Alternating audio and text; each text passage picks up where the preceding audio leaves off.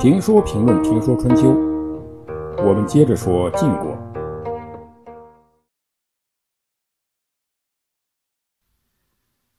季重耳在逃亡途中，在郑国碰了一鼻子灰，到了强大的楚国，却被楚成王当作座上宾款待。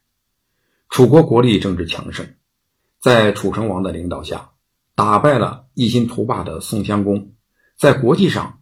大大的戏弄了宋襄公，这样的一代枭雄，却把流亡在外的公子重耳当成座上宾，说明这个时候呢，楚人不仅有了文化，而且文化是大大的进步了。楚成王早就听说公子重耳是当时的贤人，听说他来楚国，就到距离楚国很远的地方迎接重耳。并安置重耳居住在郢都，这个郢都呢，在湖北省晋州一带，以重耳共论天下。有一天，楚成王在酒宴中问重耳说：“今天我待你如何？”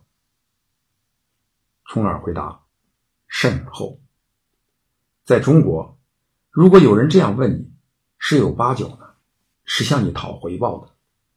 果然，楚成王又问：“他日若您反国，将作何报答？”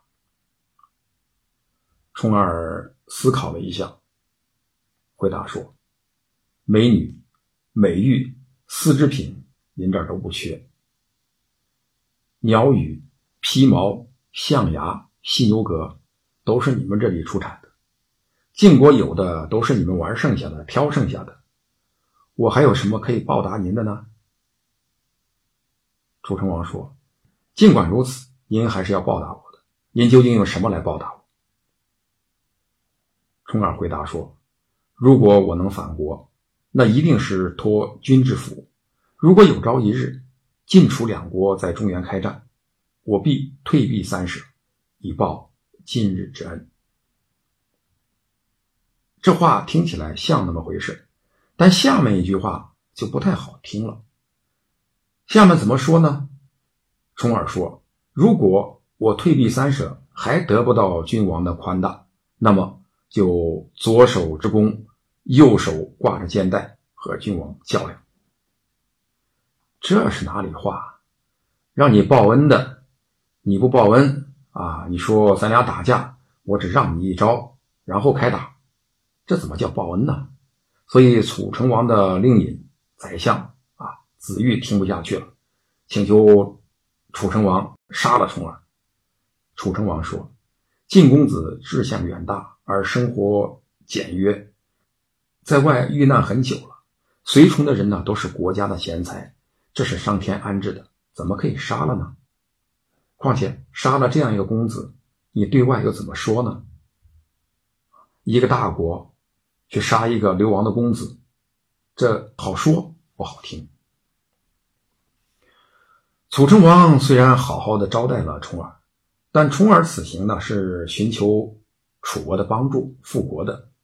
实际上，楚成王也是心知肚明，但就是没有表示。重耳在楚国住了几个月，可能也交集了几个月。这个时候，机会来了。有人要接重耳回国做国君。这个人呢，不是楚国的楚成王，而是秦国的秦穆公。秦国听说重耳在楚国，就邀请重耳到秦国。邀请他去秦国的目的，就是要送他回国做晋国的国君。楚成王听到重耳有了着落，很高兴，为重耳送行。